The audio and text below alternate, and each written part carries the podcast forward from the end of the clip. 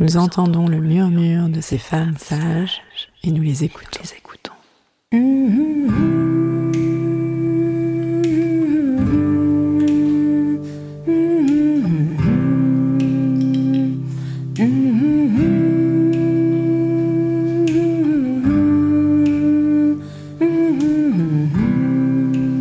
Elles sont gynécologues, sages-femmes, ostéopathes, psychologues, historiennes, toutes œuvrent à leur façon en faveur d'une prise en charge globale de la santé des femmes. Ce sont des femmes sages, car de par leurs expériences, leurs histoires de vie, elles ont quelque chose à transmettre. Elles ouvrent notre champ des possibles, à nous, femmes, patientes, thérapeutes. Elles montrent le chemin vers une autre réalité. Elles prouvent par leur pratique quotidienne qu'une autre santé est possible.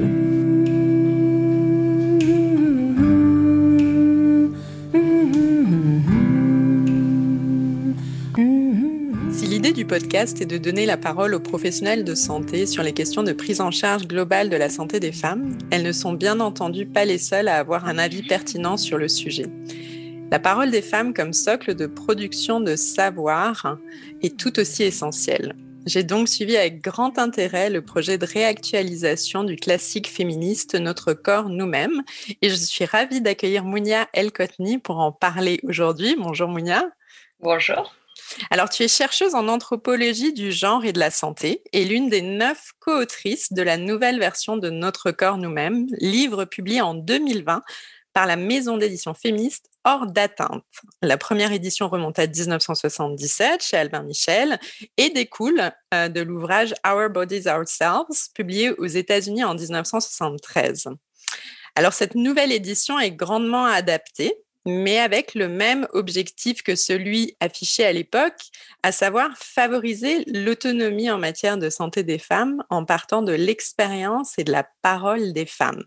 Alors, est-ce que tu pourrais nous parler un peu justement de la façon dont s'est construite cette nouvelle version, comment le groupe d'autrices s'est constitué et comment il a cheminé dans ce projet? Oui, euh, comme tu le disais, il y a eu d'abord euh, une version américaine dans les années 70 qui ensuite euh, voilà, a été diffusée et a inspiré des collectifs partout dans le monde, dont un collectif en France qui au départ était parti sur une traduction. Et se sont rendu compte que ce n'était pas possible et pas pertinent puisque les, réalités des, femmes américaines euh, n'étaient pas les mêmes que les femmes en France, les préoccupations, les barrières dans l'accès aux soins. Et donc, elles ont euh, fait une version euh, complètement nouvelle et française euh, de notre corps nous-mêmes. Euh, c'est un peu ce qui s'est passé aussi pour nous, c'est-à-dire qu'on a repris euh, l'ouvrage des années 70, donc l'initiative est partie de la maison d'édition qui, qui a réuni des, féministes, on n'est pas toutes autrices, moi je suis chercheuse, voilà, il y a des journalistes, des étudiantes, enfin plein, de profils différents avec des âges différents et on ne se connaissait pas. Et donc Marie Herman nous a réunis pour, euh, pour travailler à cette, à cette nouvelle version. Et donc, euh, j'aimerais bien la citer, euh, mes co-autrices. bien sûr. ou si tu veux, si tu ah oui, oui ben j'ai le livre sous, sous les yeux, donc je peux le dire. Donc c'est un collectif donc formé de Mathilde Bléza, Nike Deken, Mounia, donc toi-même, Mounia Elkotni, Nina Faure, Nati Fofana, Hélène de Gunsbourg, Marie Herman, Nana Kinski et Yelena Perret.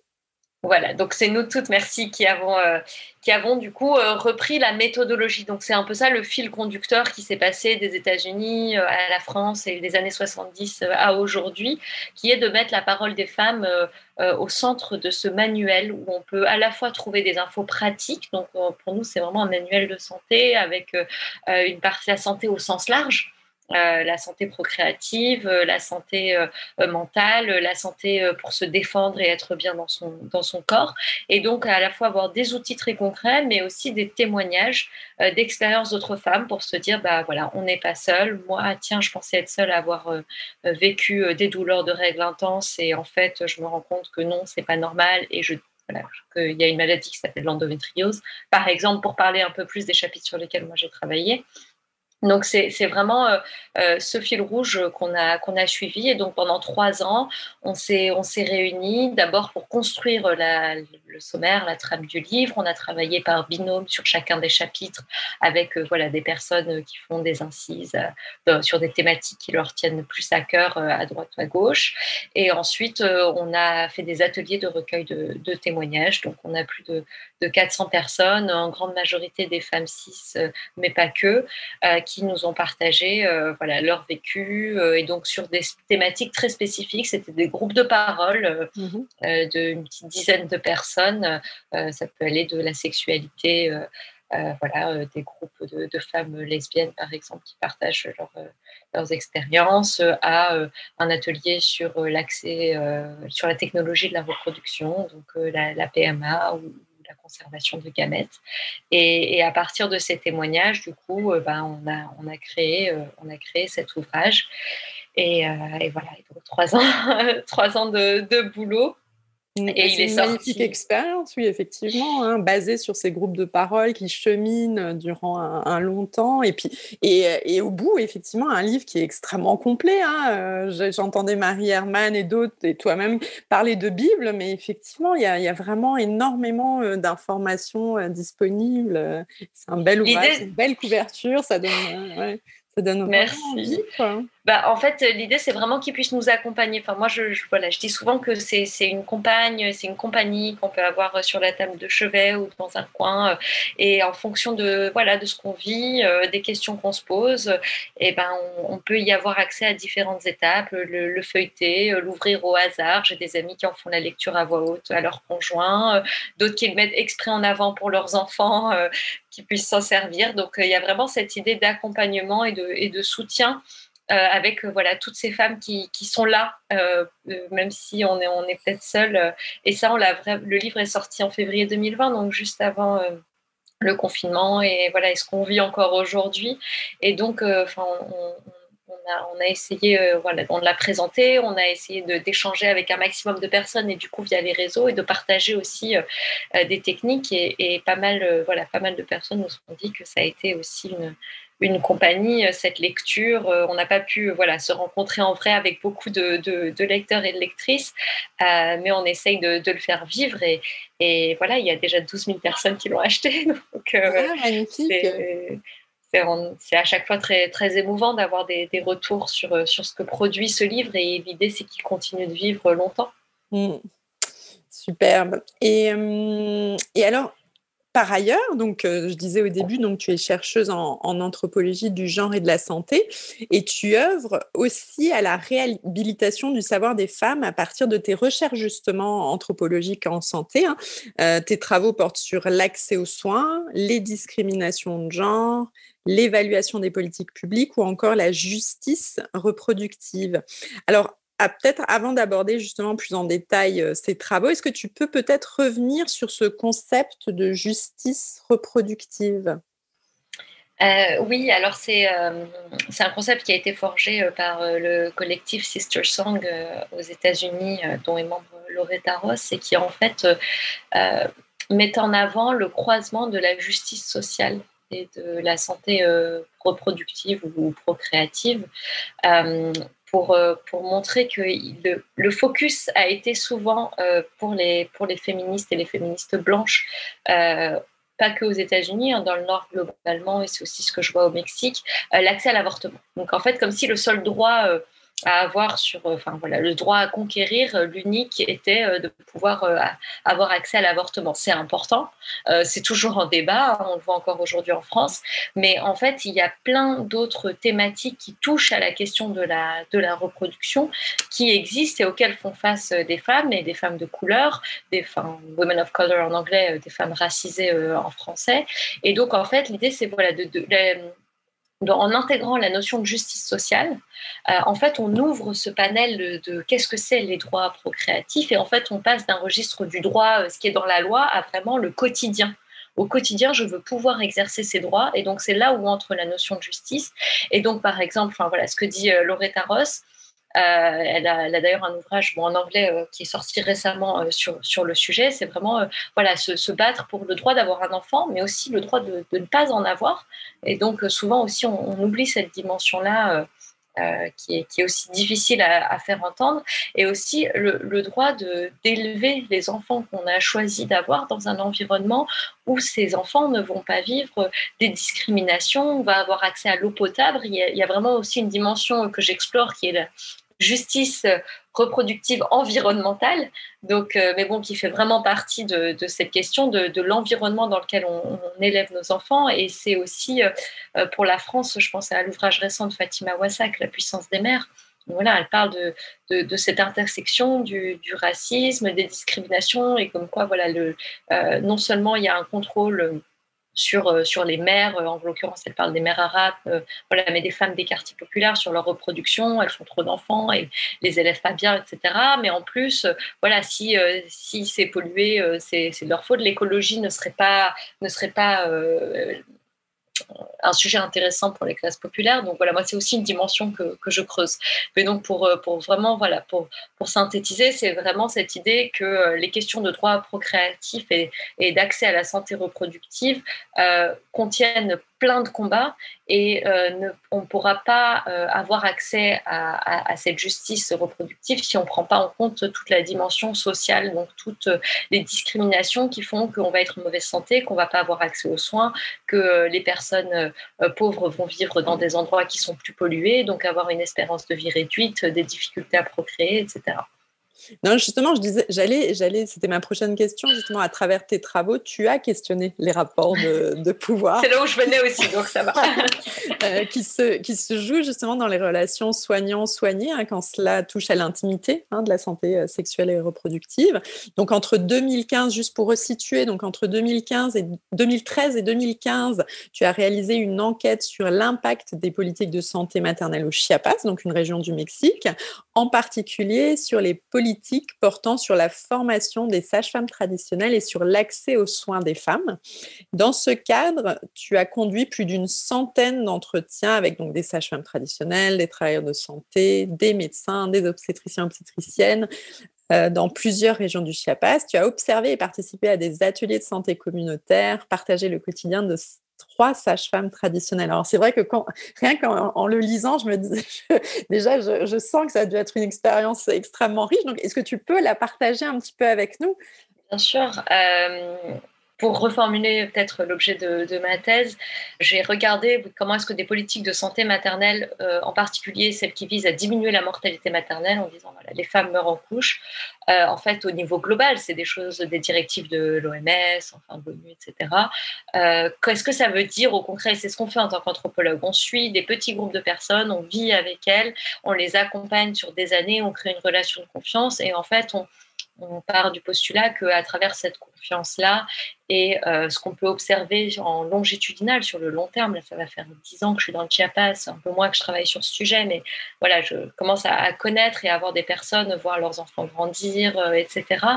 Euh, à partir de ça, on peut, voilà, on peut montrer ce que, quel est l'impact de ces choses qui sont décidées au niveau international ou même national, et, et se dire que voilà, si ça se passe pour les femmes avec lesquelles j'ai travaillé, ben, en fait, euh, ça se passe aussi pour euh, les femmes qui leur ressemblent, euh, des femmes pauvres, indigènes, qui vivent en zone rurale, qui ne parlent pas forcément espagnol puisque dans le Chiapas, il y a plus de 13 langues qui sont parlées, hein, et le Mexique est une nation pluriculturelle où il y a plus de 80 langues officielles. Donc, du coup, c'est des femmes qui parlent le tseltal, le tzotzil, et, qui voilà, ne communiquent pas dans la langue des médecins, par exemple, des effets. Et donc, j'ai regardé qu'est-ce que ça veut dire pour ces femmes-là diminuer la mortalité maternelle. Et donc, les conclusions, c'est euh, ce que ça veut dire, c'est bah, pour les femmes médicaliser la, naissance, donc leur dire allez accoucher à l'hôpital, vous allez mourir si vous accouchez chez vous, et on aura l'occasion de revenir sur euh, comment ce discours aussi euh, n'est pas propre qu'au Chiapas. Et, et pour les sages-femmes traditionnelles, c'est si les femmes meurent, c'est à cause de vous.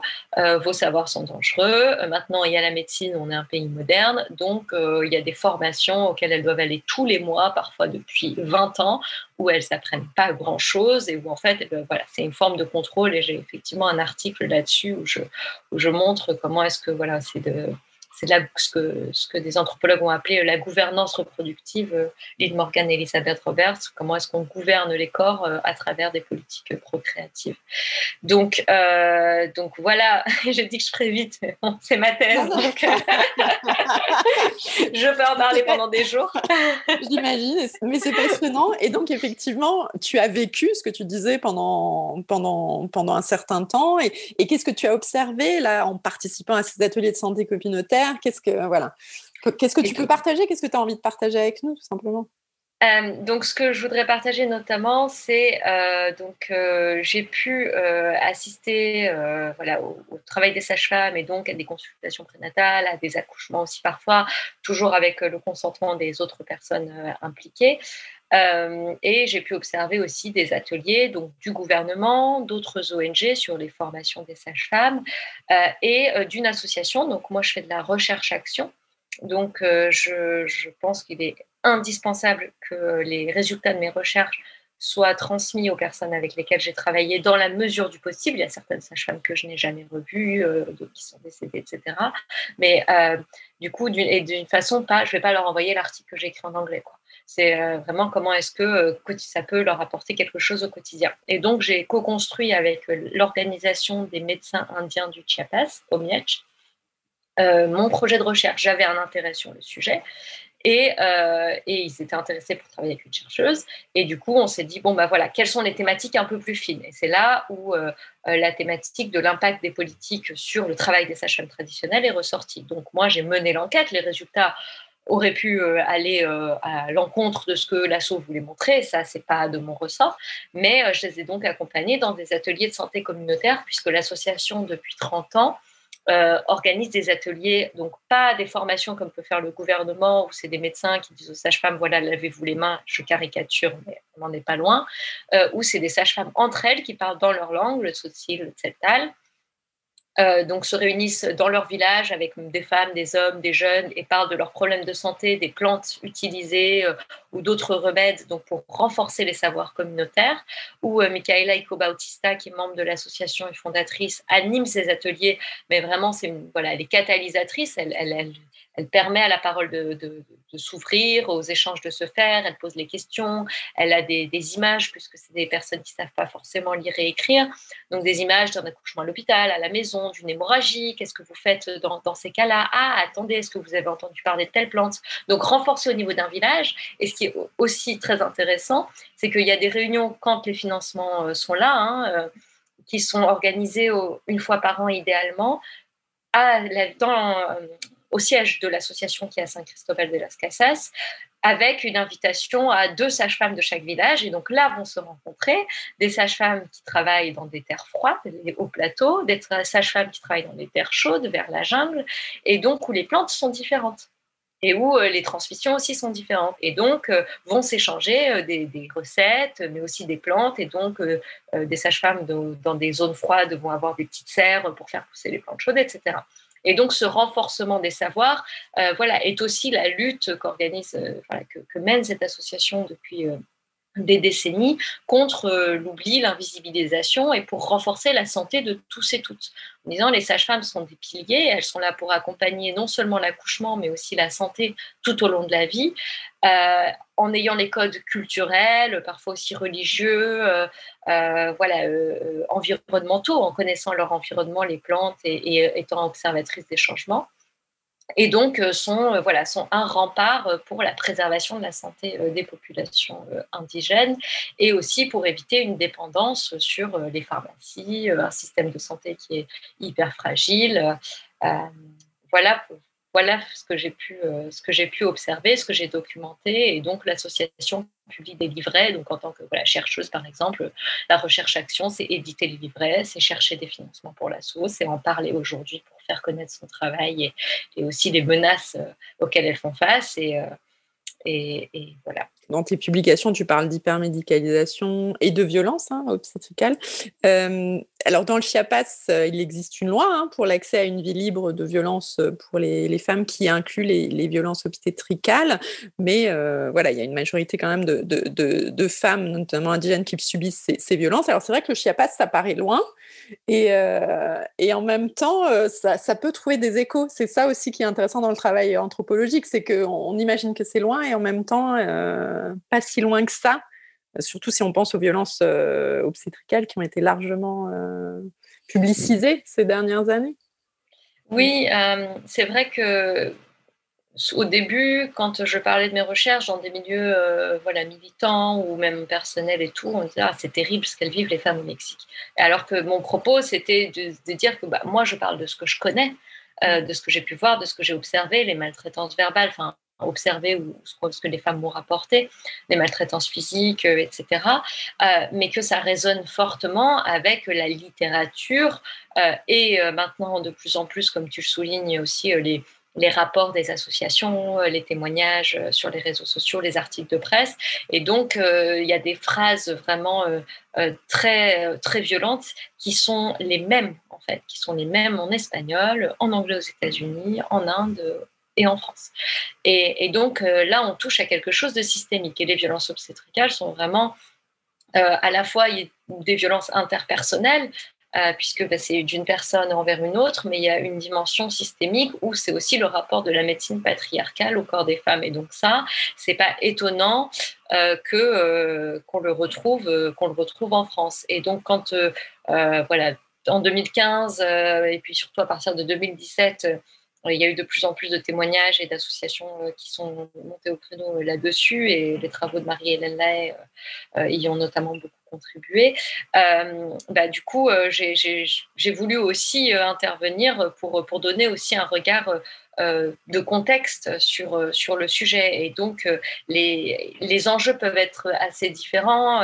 en France, par exemple, il y a eu un débat sur le point du mari qui est, une fois qu'on a fait une épisiotomie euh, pour, euh, faciliter entre guillemets la sortie de, la tête du bébé, ben, en fait, quand on recoue cette épisiotomie, quand les professionnels le recousent, ce serait sans prévenir la femme recoudre un point plus serré pour théoriquement le plaisir pénétratif du conjoint. bah ça, ça, voilà, ça a été alerté par une sage-femme d'ailleurs, hein, qui, a, lancé l'alerte.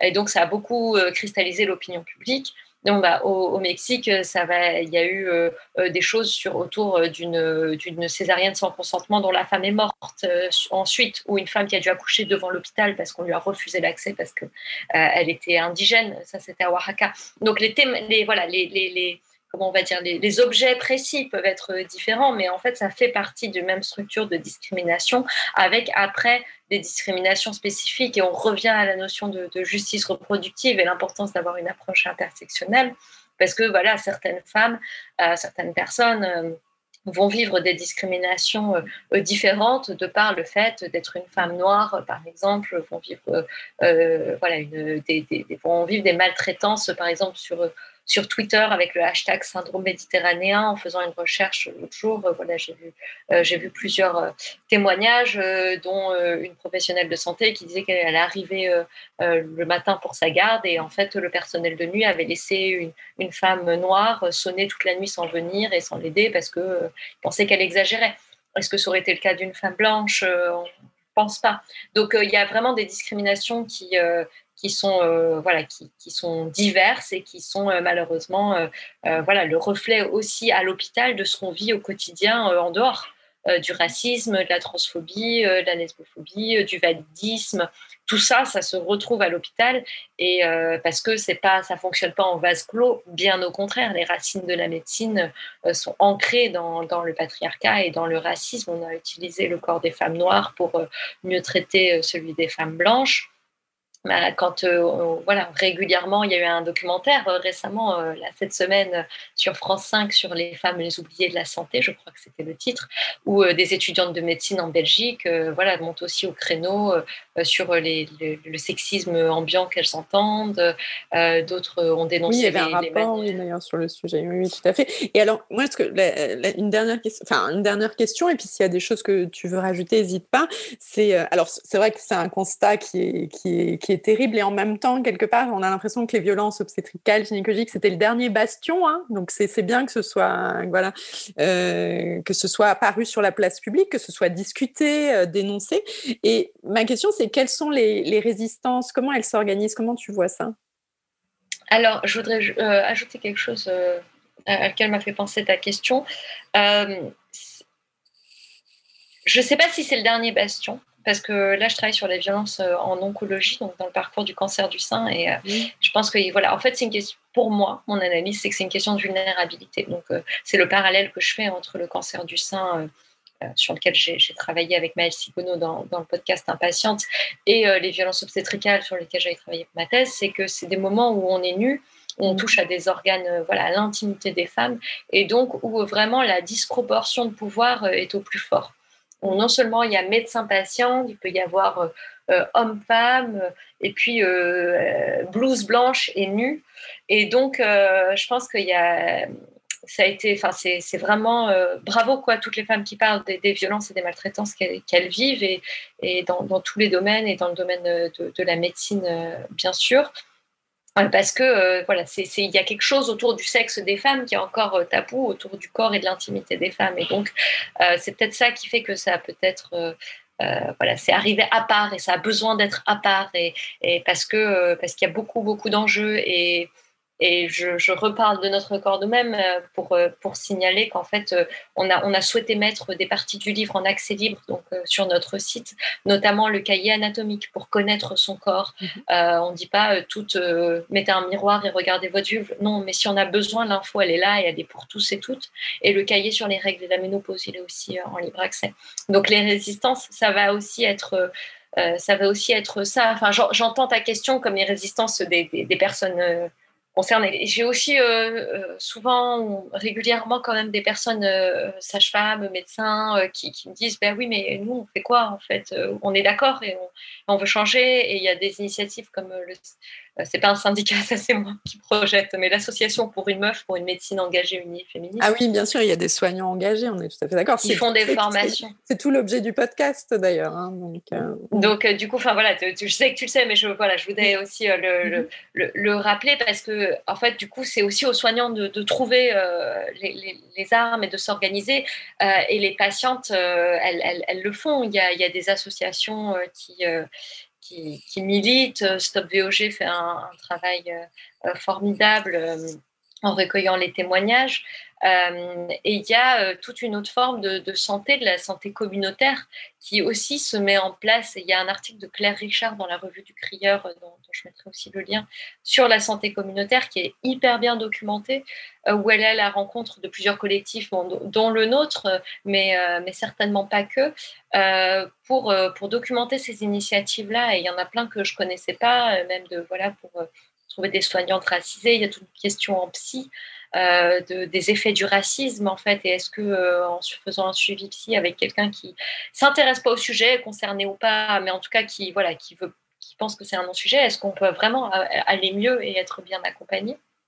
Donc voilà, il y a toutes ces dimensions-là d'organisation et, et, je pense aux, ateliers euh, d'auto voilà, d'auto-observation gynéco comme ceux des flux, voilà, aux, newsletters et aux, et comptes militants voilà, il y a eu des événements euh, avant le Covid euh, sans rancune, euh, notamment auquel j'ai pu participer, un festival sur la menstruation, voilà, de, organisé par, par Cyclique. Il y, a, plusieurs comme ça initiatives. Il y a des collectifs aussi gynéco plus informels. Je sais qu'il y en a autour de Strasbourg, qu'il y en a vers Bordeaux, il y en a à Toulouse. Donc il y a une organisation. Et en fait, je pense que ça rejoint ce que je disais sur, enfin, ce que toi tu pointais plutôt sur les ateliers de santé communautaire au Mexique, où euh, l'idée c'est de, parler entre, soi de ces problèmes, d'avoir un, espace de confiance pour se sentir plus forte dans son corps et ensuite aller voir les médecins. En fait, c'est pas se construire contre la médecine, mais plutôt dire la médecine, se rappeler qu'elle est là pour, pour nous servir, en fait. Elle est là pour que nous, on aille mieux. Donc, euh, ça peut aider euh, certaines personnes de passer par cette étape-là euh, de discussion, euh, de, se faire accompagner en consultation. Ça, c'est un conseil qui revient assez, assez souvent et qui peut être vraiment très important, de savoir que, voilà, de se remettre dans cette posture de, bah, je, c'est mon corps et je, je sais, il y a voilà, je sais quand, quand ça va pas bien. Je suis pas obligée, voilà, de d'écouter ce que me dit un médecin si je pense qu'il y a quelque chose qui va pas ou qui me convient pas. Et ben, je peux aller voir quelqu'un d'autre en fait. Donc il y a toutes ces initiatives qui sont en train de s'organiser. Donc je suis encore une fois, là, ça refait le lien. Voilà, on a vu le lien dans les violences universelles et je pense que le lien dans euh, les pratiques d'autonomie et d'autosanté, euh, et, euh, et, là, je le vois aussi dans la nouvelle thématique que j'explore qui est l'environnement. Voilà, de, communauté, de, se reconnecter à son environnement, de réfléchir à ce que c'est que, de, que de vivre bien, bah, c'est des choses qui sont aussi internationales parce qu'on est face à un même système d'exploitation qui est, on le voit là, on est connecté aussi par cette pandémie, dont les effets euh, sont également pas les mêmes pour tout le monde, euh, mais qui est aussi quelque chose d'universel. Donc face à ça, euh, la réorganisation en, petits collectifs, c'est quelque chose que je vois. Voilà, que je vois germer un peu partout et j'utilise germer à Essian puisque c'est le, le, registre qu'utilisent des communautés autonomes zapatistes du Chiapas qui, en fait, depuis 1994 sont en autonomie et font, germer en fait des initiatives euh, partout dans le monde, organisent des événements en incitant les personnes à faire des communautés autonomes un peu, un peu partout. Et donc, ça peut commencer l'autonomie par, euh, par regarder sa vulve euh, ou par, voilà, par parler de, par parler, de, ce qu'on a vécu. Quoi. Mhm. Merci beaucoup. Effectivement, là, on entend hein, la force du collectif. Et puis, merci pour tous ces liens qu'on mettra euh, dans, le podcast, toutes ces pistes de réflexion, un tes textes, et puis tout ce que, tout ce que tu nous as partagé. Et puis, euh, ben, et là, pour le coup, on, termine par ben, notre corps nous-mêmes, hein, que je recommande vivement, franchement, parce que là, ça, ben, c'est dans la, ça, suit cette même philosophie, justement. Ça peut nourrir, en tout cas, des conversations, des groupes qui se forment. Euh, voilà. En tout cas, merci infiniment Merci pour l'invitation, merci beaucoup. Les Femmes Sages est un podcast de Géraldine Grenet, réalisé par Mathieu Sisviller sur une musique originale de Noufissa Kabou et Emmanuel Simula. Retrouvez-nous chaque mois pour un nouvel épisode et d'ici là, prenez soin de vous.